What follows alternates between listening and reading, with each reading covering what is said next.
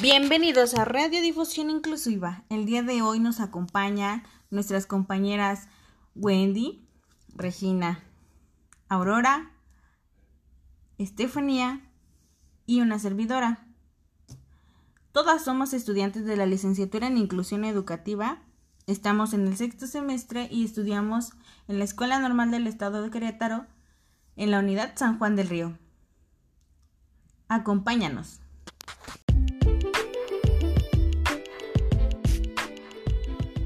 El siguiente podcast está diseñado con la finalidad de conocer las estrategias de asesoramiento y acompañamiento para fomentar la inclusión desde la perspectiva de la práctica docente.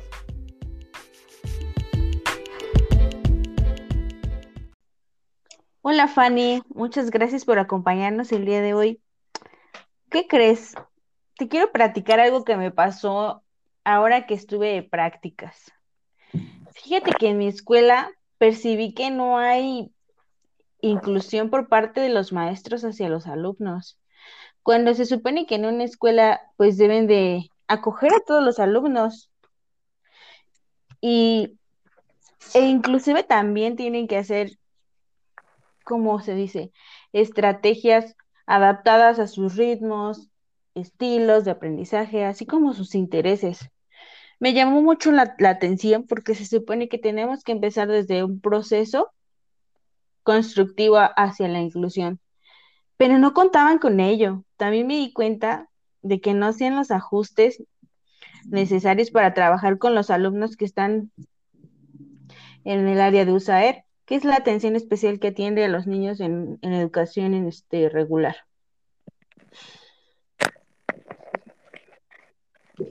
¿A ti pues te fue la tuya? Ah, pues mira, a mí me fue bien y tuve la oportunidad de observar. Durante mi jornada de prácticas, yo observé que entre los docentes y maestros de USAER y directivos existe una relación de igualdad, por lo cual se respetan las experiencias profesionales. Esto permite para la mejora de la calidad de la enseñanza con los alumnos. Ahora, llevan un asesoramiento para gestionar la diversidad, por lo cual los docentes y directivos, con mucho esfuerzo y dedicación, mejoran la educación de los alumnados que enfrentan combat. Y esto permite que avance una escuela inclusiva. Pero lo que noté que es necesario apoyar al trabajo innovador del docente. Aquí también participa la comunidad, los padres de familia y los alumnos como tantos padres de familia, alumnos y docentes, existe un compromiso y la participación que intervienen en las estrategias de coordinación que lleva un asesoramiento a los padres de familia. Este es mi punto de vista que yo observé en mi jornada de prácticas, Blanca. Muy bien.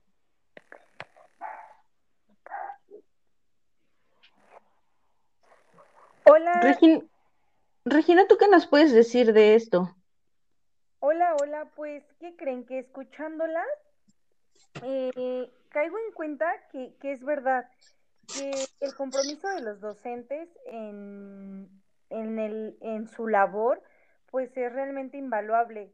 Pero algo que me causa demasiada curiosidad, yo también en, en esta práctica, es de que el acompañamiento y asesoramiento que tienen los padres de familia también es algo sumamente importante, ya que es fundamental para el desarrollo y el desempeño de nuestros alumnos y que esto pues eh, interviene obviamente pues en que los alumnos alcancen los aprendizajes.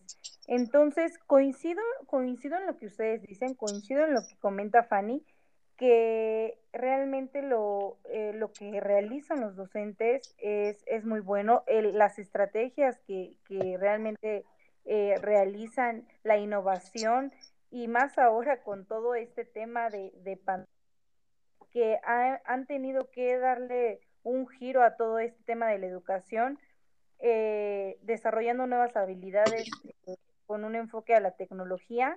Realmente creo que sí es sí es muy bueno. Y yo creo que eso se ve reflejado en la organización de la escuela, porque al final del día es como un triángulo, ¿no? Es para que haya un buen se necesita y maestros. Eso es lo que, lo que yo opino. Muchas gracias. Miren, yo de ese tema estoy súper de acuerdo con ustedes, pero creo que este tenemos que trabajar sobre todo en la parte de que los maestros al formular un, una actividad, que nuestra actividad se desarrolle en torno al niño y no, no sea una actividad para, para simplemente aplicar en cualquier grupo, sino que esa actividad sea, sea directa para el grupo en específico o para el niño en específico. Y pues, por así decirlo, trabajar con el niño y no por el niño o, en el niño más bien, sino verle el lado en que le puedan ayudar al niño. También otro punto que estaban tocando es la inclusión y este y la parte del de, de la actividad del profesor, ¿no? Dentro de la escuela. Y, un profesor dentro de la escuela como, como asesor tiene, tiene varios puntos en los que trabajar, pero creo que ahorita, como lo dice Regina, en la pandemia se ha visto este mayor influenciado sobre todo por la carga administrativa que, que llevamos, más aparte la carga que tenemos que llevar este en el grupo y pues siendo como parte del, del equipo de USAER, pues hay que llevar una carga más este con con los niños de que están dentro del apoyo y con los maestros y los padres de familia. Entonces, este, pues ahí los maestros tienen un punto de vista un poquito más amplio para poder este incluirse a ellos y a y al grupo y al niño en particular. ¿No? ¿No creen? ¿No están de acuerdo conmigo? De acuerdo contigo, Wendy. Este, Auro, ¿tú qué nos puedes decir? Fíjate que ahorita que estaba escuchando a Wendy, este, creo que sí, esa parte importante del acompañamiento, sobre todo eh, para docentes, el, el, trabajar la parte de la pedagogía como una estrategia, este, es este, algo muy fundamental para ellos, porque ellos ya estando en servicio, este, ellos ya pueden impartir este talleres para atender, como lo mencionabas, Wendy, eh, aquellas problemáticas que llegasen a preguntar, a, presentar, perdóname, a presentar este los, los alumnos. Y fíjate que es una estrategia muy flexible porque este, esta parte de trabajar por parte de, de talleres, este, te, te, ofrece la oportunidad de trabajar no solamente con, como tú como docente, sino también con otros profesionales, en este caso viene siendo lo que es el, los directores, este, los, los pedagógicos, es un, es un trabajo colaborativo. Y aparte, este, este lo puedes ir abordando eh, de acuerdo al, al tiempo en este que tú tengas Mm, visualizado trabajar este, esa problemática.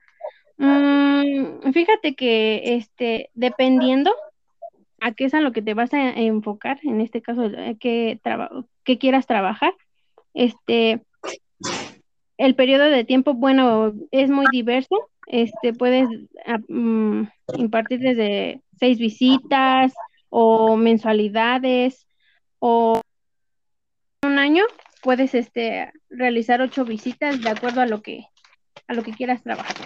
También, este, fíjate que, pues eso sí, para alcanzar un buen desempeño, tienes que, tienes que ser como muy consciente para identificar de, de manera precisa los, los, conocimientos y habilidades que, que, se deben de aprender dentro de, de ese taller, de acompañamiento, también eh, evaluar el progreso, mejorar las gestiones de tiempo, optimizar el uso de materiales, y bueno, este, los roles de tus acompañantes, en este caso, si tú eres como que el coordinador y tu, tu, peda, el pedagogo, tu pedagogo, bueno, pues también, brindar asistencia a docentes y directivos, orientar con estrategias. Aquí el hecho es que el trabajo sea colaborativo y de una manera constructivista.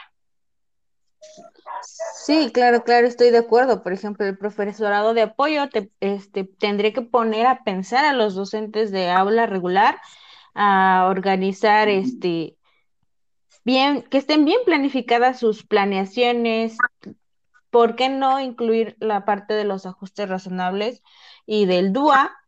que aquí pues incluirían las necesidades de todos y cada uno de los alumnos por grupo, Ten, eh, bueno, tendría que ser el punto de partida de análisis de las prácticas educativas hoy en día a, y a la vez el criterio a seguir la educación del currículo la diversidad de, la, de todas las aulas para garantizar el aprendizaje y la participación de todo el grupo. Y pues como sabemos, la inclusión pues es, es un proceso en donde tienen que centrar ciertas, ciertos propósitos para poder lograr esta inclusión que buscamos hay que ser todos participativos, empáticos, tener eh, quienes nos apoyan a nosotros y nosotros tener a quienes apoyar para que se pueda hacer esta, esta escuela inclusiva que todos estamos buscando hoy en día, porque pues muchas veces las dificultades no solamente son educativas, son de estructura, de digo, de infraestructura, son personales, son pedagógicas. Pues considero que todo eso debemos de tomar en cuenta para que nuestra escuela tenga el cambio que estamos buscando.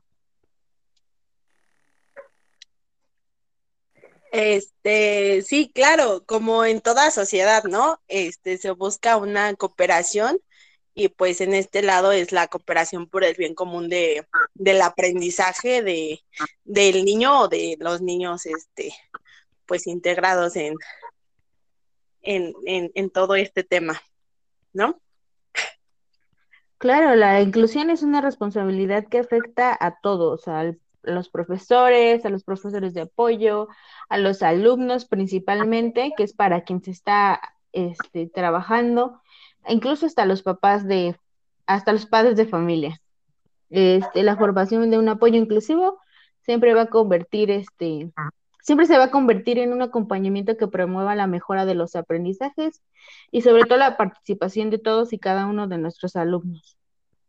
Sí, y ahorita que lo mencionas, recuerdo este, uno de los semestres pasados en, en una materia de inclusión, que hasta la maestra nos comentaba que hasta, eh, por así decirlo, el albañil, el arquitecto que diseña la escuela, es parte de la inclusión del niño, porque gracias a eso el niño puede entrar a un ambiente en el que se le puede incluir con facilidades para que pues él pueda atender, este, aprender, perdón.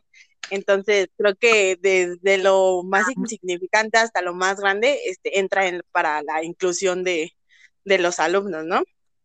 Correcto, claro, claro yo, yo considero que hoy en día ya, ya está por demás eh, las personas que, que no apliquen o no sepan el término de inclusión, porque al final del día, ya en los tiempos que estamos, ya es como el pan de cada día, ¿no?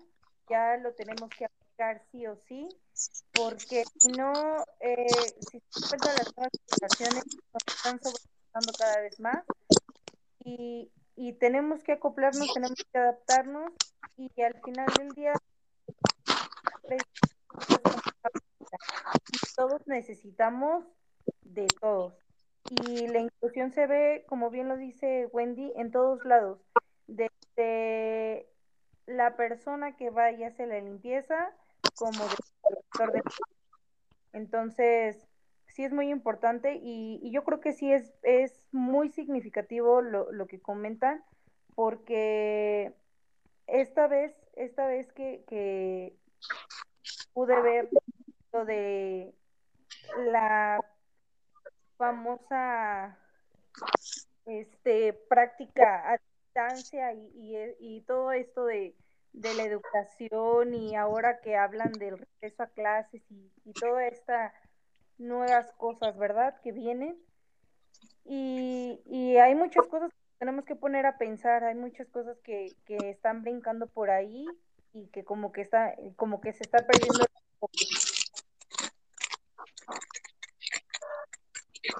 Bueno, pues muchísimas gracias por haber participado conmigo en